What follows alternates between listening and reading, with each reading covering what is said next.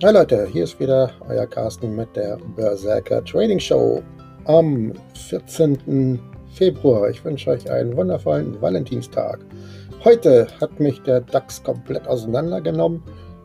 Der wollte dann ja irgendwie nicht so richtig steigen erst und dann ist er sogar noch massiv gefallen. Und äh, beim Fallen hatte ich natürlich ein paar Kaufoptionen gesetzt und die sind dann aber alle noch weiter gefallen und da ich mit Stop-Loss gearbeitet habe, ähm, ist dann auch ein sattes Minus draus geworden. Das heißt, ich muss meine Strategie überdenken.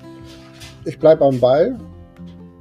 Ähm, noch ist ja nicht aller Tage Abend. Ich habe noch genug Geld da drin, habe es alles rechtzeitig gebremst, so dass ich auch natürlich noch Material habe, mit dem ich arbeiten kann.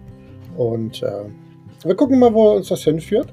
Aber die Idee, die ich hatte, war trotzdem nicht schlecht. Aber ich kann sie natürlich noch irgendwie ein bisschen optimieren. Da muss noch ein bisschen Feinjustierung gemacht werden.